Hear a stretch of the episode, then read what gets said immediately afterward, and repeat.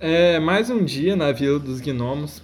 O pequeno Alston, Alston, o pequeno sempre foi, né? Mas o Alston Agora criança acorda numa bela manhã e vai falar com seu pai, o Alfaiate, que tá lá trabalhando em uma nova peça. Assim que o Alston chega, ele meio que esconde o- com o que ele tá trabalhando assim e dá ouvidos a seu filho. Ele chega e fala: Filho, o que, que foi? Pai, pai, eu quero ir lá no, no Catupiry brincar com ele, eu posso? Ah, tá, pode, pode, mas volte na hora do almoço, tá bom? Porque sua mãe tá preparando um almoço muito gostoso pra você. Tá bom, tá bom. Então o Alston sai feliz pela vila, ele vai andando e sempre muito carismático, vai cumprimentando as pessoas que todas já conhecem ele e vai brincando com as pessoas e tudo mais até chegar na casa do seu amigo Catupiri. Lá eles brincam de várias brincadeiras. É, é Catupiry, eu pensei numa brincadeira nova hoje, chama Uno. E eles se divertem muito fazendo as suas coisas de criança.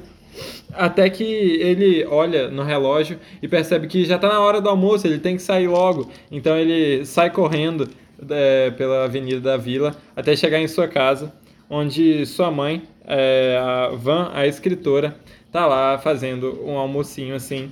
E aí ela fala: Oi, filho, é, você demorou, poxa, eu tô fazendo. Ah, eu, eu perdi a hora, eu tava jogando Uno com, com Catupiry, é uma brincadeira nova que eu fiz. Ah, nossa, fica inventando essas brincadeiras complicadas aí. É, no meio desse diálogo, o Baê, o seu pai, ele chama e fala: é, Filho, vem cá, eu tô trabalhando numa coisa nova e eu acho que você vai gostar muito. É, esse aqui é um chapéu, por isso que eu escondi as coisas mais cedo. Ah, porque... você escondeu?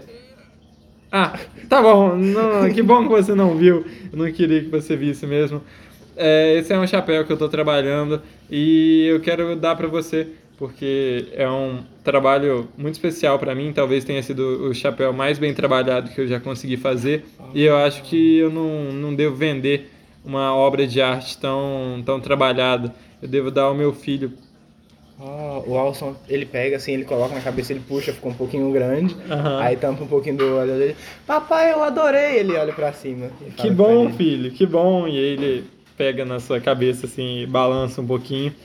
E aí ele fala: Ah, vai lá almoçar. Depois que almoçar, você pode ir brincar com seus amigos de novo. Tá bom, eu, eu tô indo. Mãe, o que, que você fez hoje? Ah, eu fiz feijoada, eu fiz é, arroz com, com temperinho especial aí. É, Temperinho especial, e depois É. você fala que eu que invento as coisas. é você você conhece meu temperinho especial. E come logo que eu tenho que comer também e voltar pro trabalho, tá bom? Tá bom. É, ela, o Alston come, ela come também. O Baer estava lá trabalhando, mas assim que eles terminam, o Baer se dirige à cozinha também para comer. E a Van volta ao seu trabalho de escritora. Ela se senta, ela pega a sua pena com tinta e vai e começa a escrever histórias sobre aventuras muito, muito místicas e aventuras muito que seriam talvez até o futuro do Alston naquele nesse universo. Então o Alston é, sai de novo pela vila, vai andando pela vila e mostrando para todo mundo o seu novo chapéu, porque ele gostou muito, muito, muito do chapéu. E durante a noite ele volta para casa e acorda com um estrondo, ele acorda com um, um caos acontecendo fora de sua casa. Quando ele levanta de sua cama e olha pela janela, ele vê que a vila está toda pegando fogo. E humanos, que são criaturas muito grandes em relação aos gnomos, estão correndo pela vila e tacando fogo nas casas e capturando outros gnomos. Até que ele ouve um barulho de, da porta dele sendo arrombada. E quando ele sai do seu quarto, ele vê que a sua mãe, a Van, que ainda estava acordada escrevendo, está sendo arrastada por um humano tentando lutar assim. Ela está sendo segurada pelos braços desse humano, ela morde o humano, consegue escapar e, e tenta lutar assim. E aí ela olha pra você com uma cara de tipo, foge, sai daqui. E pulando pela janela, você sai correndo, sai- deixa pra trás aquela vila e vai correndo até chegar em Tandem. Correndo muito pela floresta e tentando esquecer aquele momento traumático da vida dele, O Alson chegou na vila de Tandem e caminhando pelas ruas, já era amanhecer, ele encontrou um garoto. Esse garoto estava, ele percebeu, o Alson percebeu que esse garoto estava roubando umas frutas de uma vendinha.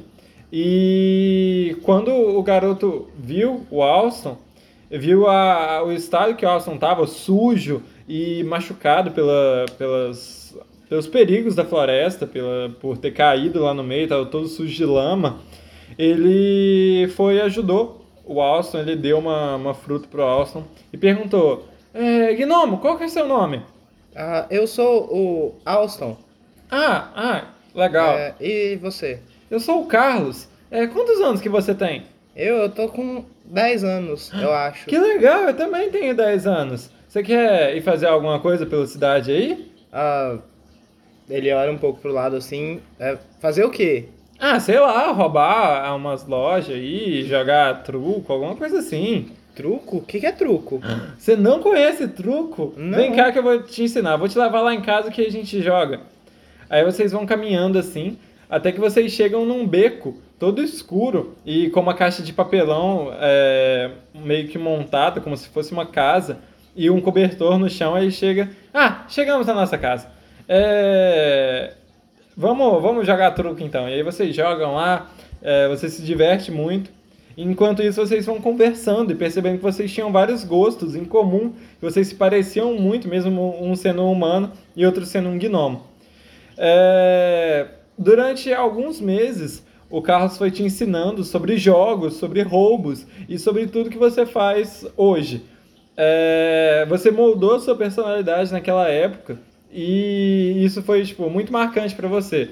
Você tentava esquecer os traumas do passado, você não falava muito sobre a sua antiga vila de Inomos, porque e hoje a sua vida estava bem melhor é, do que naquele momento traumático de que você viu sua mãe sendo sequestrada e a sua vila pegando fogo. Em um roubo, na mesma tendinha de frutas, a pessoa, o, o dono lá, viu que vocês estavam roubando e já de saco cheio, ele saiu com um, um garfo na mão daqueles grandões, sabe? Falou: saiam daqui, menino, saiam daqui! E foi correndo atrás de vocês, até que vocês chegaram num esgoto. E no esgoto nojento, sabe? Cheio de limo, cheio de merda. Era asqueroso aquele local. Vocês iam andando pelos túneis, olhando para os lados e tinha umas criaturas meio sinistras fazendo uns barulhos. E caminhando por lá para ver se vocês saíam em outra saída, vocês encontraram um, um ratinho. Esse rato era um rato branco, só que já estava todo marrom por conta de sujeira.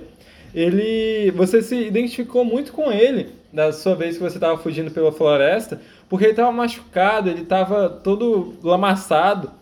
E enquanto o Carlos tentava, é, falou, ah vamos matar esse, esse rato aí, ele tá todo machucado, não tem salvação não. O que, que você fazia? Não, não, matar não. Olha, ele, ele não quer morrer, eu vou cuidar dele, me dá. E ele Mas- puxa o rato ah, da mão do cara. Ah, tá bom, você vai só prolongar a dor dele. Mas tá bom, se você for cuidar, tá tudo o bem. Alston, ele pega um pedaço de maçã que ele ainda tava, que ele tinha roubado, ele Aham. tira um pedacinho e ele dá pro, pro rato comer.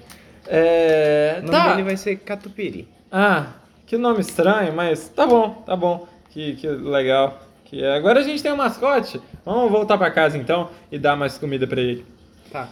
É, os anos foram se passando e o Carlos e o Alston, por, naquela situação de rua, naquela situação de roubos, começaram a se envolver com coisas mais perigosas e mais pesadas, como a venda de drogas e o consumo de pó de fada.